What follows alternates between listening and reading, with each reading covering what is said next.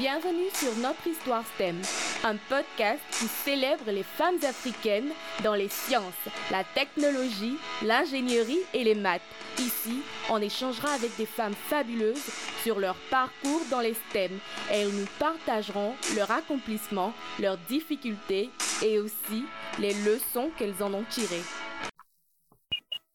Hello auditeurs et auditrices de Notre Histoire STEM, bienvenue dans ce nouvel épisode où nous recevons Madame Marianne Tal, l'ingénieure qui a dirigé les travaux de la plus grande mosquée d'Afrique de l'Ouest. Bonsoir Madame Tal, comment allez-vous? Bonsoir Dominique, ça va très bien et vous? Ça va bien. Depuis, euh, depuis l'Afrique au Sénégal. Mhm. Et, euh, bonsoir à tout le monde, voilà. Alors c'est un plaisir pour nous de vous avoir aujourd'hui. Nous sommes vraiment Plaisir honorés. partagé. Oui. Pouvez-vous euh, vous présenter à nos auditeurs? Bon, moi, c'est Madame Tal, Marianne Sec. Je suis euh, jeune femme, jeune maman, jeune ingénieure et jeune musulmane, je précise encore. Donc, euh, j'ai évolué dans la construction au Sénégal depuis euh, 2008. Mhm. Maintenant, ça fait 12 ans quand même. Et euh, je suis polytechnicienne et euh, j'ai eu à accomplir quand même pas mal de projets intéressants, dont la plus importante, c'est la mosquée Massaliko Mhm. Donc, j'ai eu à gérer, suivre et conduire les travaux de la mosquée. Mhm. Donc, euh, du début à la fin, avec toute une équipe quand même, et même un directeur. Donc, euh, mon parcours, c'est euh, tout d'abord, euh, j'ai fait l'école, hein, d'abord Mhm. euh, l'école privée catholique, comme pas mal d'entre vous, j'imagine. Et après, par la suite, j'ai intégré par rapport à un concours l'école polytechnique, parce qu'il fallait quand même avoir un certain niveau. L'école polytechnique de Dakar, qui est une école internationale qu'on présente. Donc là, pendant le cursus, je faisais aussi des stages dans de grands cabinets, notamment le cabinet Atepa Technologie, que sûrement certains connaissent. Et euh, j'ai intégré ces deux à cette période-là. Voilà. Donc euh, j'ai fait le bureau d'études pour finalement euh, m'intéresser beaucoup plus au chantier. Voilà. Je m'arrête là pour l'instant pour ne pas prendre de l'avance sur les questions. C'est parfait. Alors, euh, vous avez mentionné que vous avez fait le- l'école supérieure polytechnique de Dakar, c'est ça? C'est ça. Et euh, pendant votre formation, quelle a été la parité homme-femme dans ces filières? Ben, dans ces filières, comme dans toutes les filières du monde scientifique, hein, on a plus d'hommes que de femmes jusqu'à présent. Mhm. Mais quand même, je pense que nous, à l'époque, on était à peu près une quarantaine dans la salle et il y avait juste euh, six ou cinq femmes hein, à l'époque. Wow. Euh, mais quand même, ça date de maintenant euh, 9, 10 ans. Bon, les choses ont évolué quand même. Les Mhm. femmes sont en train de prendre beaucoup plus euh, de place dans des filières scientifiques et dans le monde Mhm. scientifique. Donc voilà, c'est pas, c'est plus une histoire d'homme ou de femme. Après, c'est une histoire de compétences. Oui. Et alors, euh, avant même de nous lancer dans le sujet de la parité, comment est né ce désir de faire le génie civil? Le plaisir de faire le génie civil. Le génie civil, euh, c'est parti euh, à peu près d'une. je me suis dit que c'était un défi à relever. Parce qu'il y avait mon père euh, qui voulait que je fasse des études euh, en génie informatique, vu qu'il est informaticien de formation. Il Mhm. me disait que le génie civil, c'était pas pour moi, que j'allais pas m'en sortir. Donc, je suis rentrée dedans avec euh, quand même une sorte de conviction en me disant que je pouvais le faire. Parce que quand même, j'ai senti que j'aimais bien tout ce qui était euh, le fait de, ce qui est incroyable dans le génie civil, c'est de trouver un endroit désert et d'en faire euh, une belle mosquée ou d'en faire euh, une belle chose, un beau monument, etc. Donc, Mhm. c'est parti de là. Et voilà, j'ai intégré, j'ai intégré quand même ce milieu-là et je m'y plais. Voilà. Mm, Voilà. Et alors, la réaction du, la réaction de votre père face au choix de cette carrière a été que c'était pas pour vous? Est-ce que ça a été la réaction de tout le monde ou spécifiquement votre père? Tu sais, moi, je suis plus, euh, j'ai toujours été élevée entre papa et maman. C'est vrai qu'il y avait quelques oncles et tantes, mais c'était dans une famille assez restreinte. C'est pas, c'est pas assez avec la famille élargie. Mhm. Donc, j'étais, euh, c'est ma maman qui m'a, qui m'a quand même euh, coachée, euh, mentorée, qui a, qui a quand même fait de moi ce que je suis actuellement. Donc, c'est elle qui m'a le plus boostée. Parce que quand même, faudrait le dire, il y avait quand même quelques, quelques gens qui me disaient non, c'est pour les hommes, tu vas pas t'en sortir, c'est compliqué, c'est difficile. Je me rappelle à la veille de l'entrée à la fac euh, mm à l'EST, il y avait un, un, ami à une copine qui m'avait dit tu veux faire quoi? Il me dit il est ingénieur, hein. Il me disait tu veux faire quoi un génie civil? Non mais c'est compliqué, il faut pas. Et le soir, je suis rentrée chez moi et j'ai dit ma maman, est-ce que tu penses que c'est une bonne idée de faire le génie civil? Elle m'a dit oui fais-le. Même si tu dis que c'est difficile et tout, tu vas le faire et tu peux le faire. Mhm. Donc, c'est pour vous dire qu'on a toujours des barrières. Hein. Les gens vous diront toujours que vous ne pouvez pas le faire. Il faut mhm. juste s'y croire et se dire, euh, avoir des rêves et se dire que c'est possible. Et se donner les moyens aussi d'y arriver. C'est ça, vous faites. Parfait. Et euh, dans nos échanges, vous m'aviez dit que vous étiez euh, ingénieur conducteur de travaux.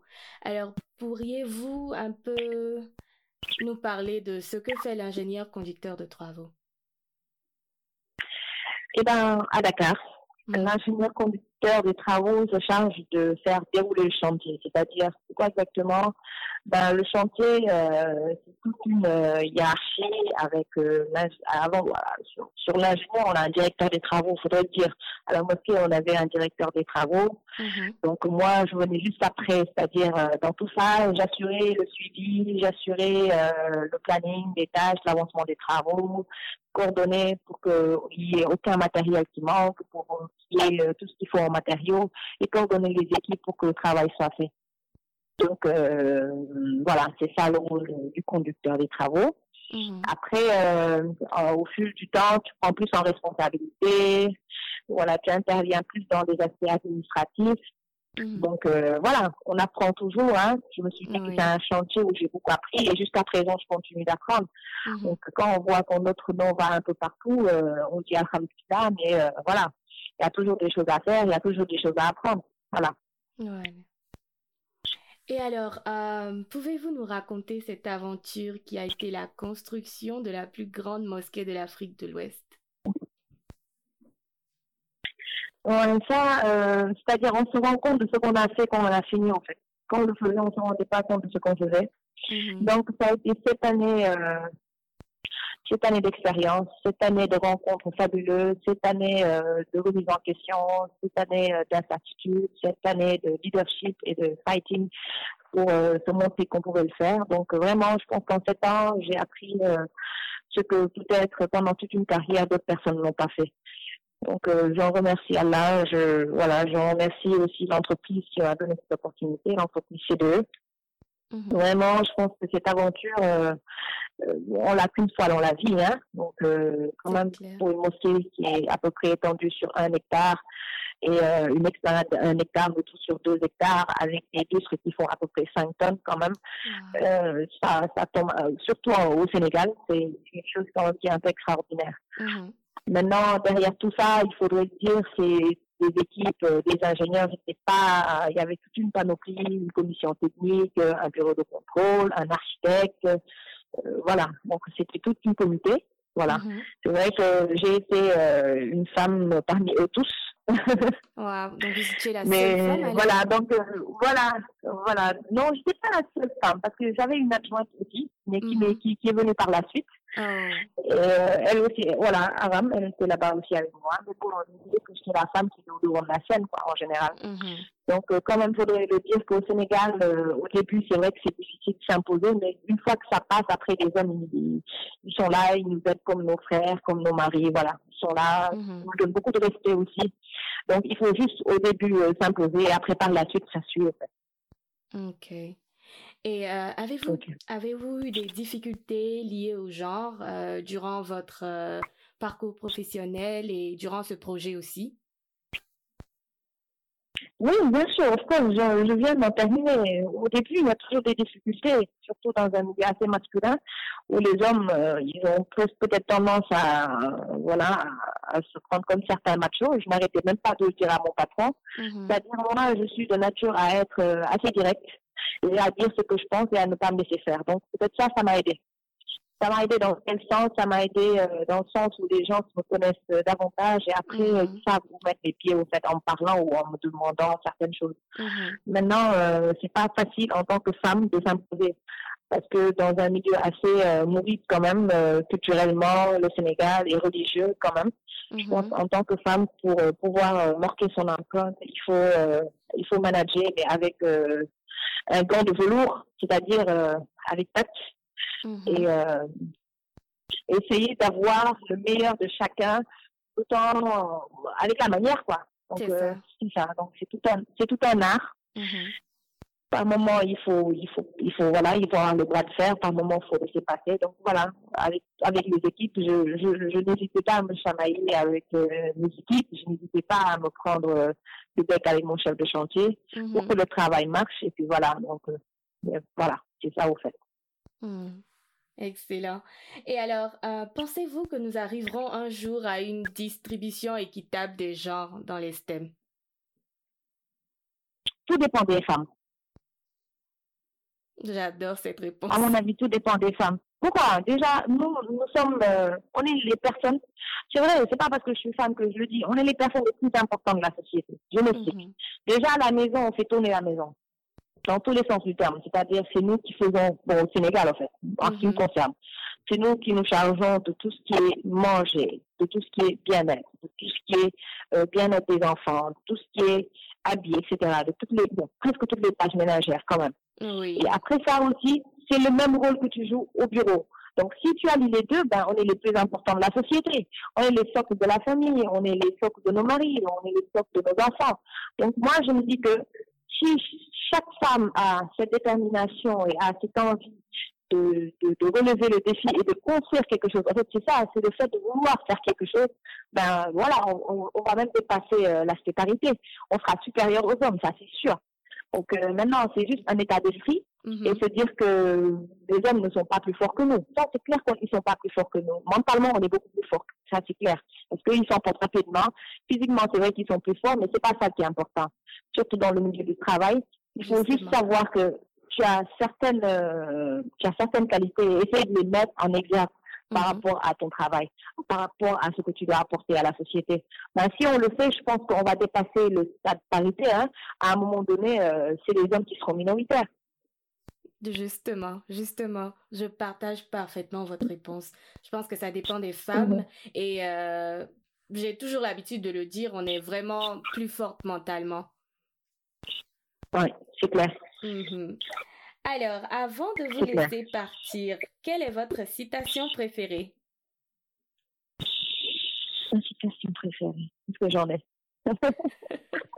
Ou euh, un motto, euh, une phrase qui Euh, vous, qui vous motive? Euh, moi, chaque jour, chaque matin, je me lève en me disant, je fais ce que j'ai à faire et je laisse tout entre les mains de Dieu. Peut-être que ça, tu me diras que c'est ma citation à moi, mais Mhm. c'est ça. C'est-à-dire, moi, ce que je dois faire, je le fais et le reste, je le laisse entre les mains de Dieu. C'est lui qui a les ficelles pour mener à bien certains projets. Mais l'essentiel, ce que j'ai à faire, je l'ai fait. Voilà, ça, ça sera le mot de la fin. Et euh, j'espère, euh, voilà, qu'on conduira cette expérience, euh, peut-être même sur place, why not? Mhm. Si je suis invitée, why not? On verra. Oui, Donc, oui, euh, ça c'est l'un des, c'est l'un des prochains steps. Voilà, Inch'Allah, je l'espère très bien. Alors, que pouvez-vous dire à une euh, jeune fille qui vous a écouté et euh, qui veut se lancer dans le génie civil? Qu'est-ce qu'elle doit savoir? Eh ben, déjà, avant de se lancer dans quelque chose, il faut pas suivre. Il faut pas être des suiveurs. Il faut pas être des suiveurs. C'est vrai qu'il y en a, mais il faut pas suivre du genre une mode ou bien suivre du genre ah Madame Tal elle a fait ça, je vais le faire. Non, il faut voir est-ce que cette chose-là tu peux la faire? Est-ce que vraiment ça va avec tes principes? Est-ce que ça va aussi avec ta capacité? Parce qu'il y a ça aussi. Donc pour les femmes qui veulent se lancer dans le milieu du bâtiment, je leur demande déjà qui se posent la question à savoir est-ce que vraiment elles veulent ça? Parce que si on veut, on peut. Mhm. Donc, je dirais pas, il faut être hyper archi euh, intelligente ou bien, voilà. C'est juste vouloir. C'est ça, en fait. Quand on veut quelque chose, on se donnera les moyens d'y arriver. En fait, on va pas abandonner parce que le chemin est assez compliqué. Le chemin est assez dur dans le Mhm. sens où on peut être un ingénieur et maintenant voir qui est, qui, qui va se démarquer par Mhm. rapport à, au reste. Voilà, c'est ça le souci. Maintenant, si tu aimes ce que tu fais et que tu penses que tu vas y arriver, tu te donneras les moyens d'y arriver et après ça viendra. Et se dire que tout est possible. Quand on tombe, on se relève. Quand ça ne va pas, on se dit, on se dit que demain ça ira. essayer d'avoir un mental d'acier et ne pas hésiter à pleurer aussi, à se dire que voilà, tout le monde tombe, tout le monde euh, Mhm. ne gagne pas toujours, tout le monde euh, n'est pas super, euh, euh, super, euh, je sais pas moi, je veux dire, n'a pas toujours ce qu'il veut. Ça, Mhm. c'est- c'est c'est- c'est- c'est unanime. Maintenant, c'est juste qu'il faut voir est-ce que c'est le bon moment ou pas. Si j'apprends après, euh, comment je vais faire? Sur le sur le terrain. Parce que moi, au fait, quand j'étais très jeune et que je venais d'entamer ma carrière, je me disais dans ma tête que euh, je ne suis pas une stagiaire. Stagiaire, même si j'allais en stage, je ne me Mhm. comportais pas comme une stagiaire. Je faisais tout comme si j'étais un élément de la boîte. Je faisais tout comme si j'avais une certaine euh, une certaine euh, relation de travail entre Mhm. le personnel que je trouve sur place et moi. C'est-à-dire ça, c'est un état d'esprit où Mhm. chaque jeune futur ingénieur devrait avoir en tête en intégrant l'entreprise. Ça va faciliter pas mal de choses et ça fera que dès le début, les gens vont sentir que quand même vous venez avec quelque chose. C'est ça. Voilà. Wow. Ouais. Euh, Merci beaucoup d'avoir partagé cette expérience fantastique avec nous. On vous souhaite beaucoup, beaucoup plus de succès. Amin, amin, amin, amin. Merci beaucoup à toi, Dominique, vraiment. C'est Mhm. comme tu m'as dit, la cible en vaut la chandelle. Donc moi, si je peux aider des jeunes femmes à aller de l'avant, si je peux aider des jeunes femmes à voir l'avenir autrement, et à se dire que vraiment qu'ils peuvent atteindre certaines sphères, euh, même pas nationales mais internationales, qu'elles peuvent faire euh, des choses que personne n'a n'a jamais fait. Vraiment, je dis, euh, je suis, je suis pour cette initiative. Merci beaucoup. J'en suis très ravie. Alors, on vous dit à très, très, très bientôt. À très très bientôt, Dominique. Voilà, c'était tout pour cette semaine. J'espère que vous avez été édifiés. N'hésitez pas à nous dire ce que vous en avez pensé en commentaire. Surtout, likez, partagez et on se dit à la prochaine.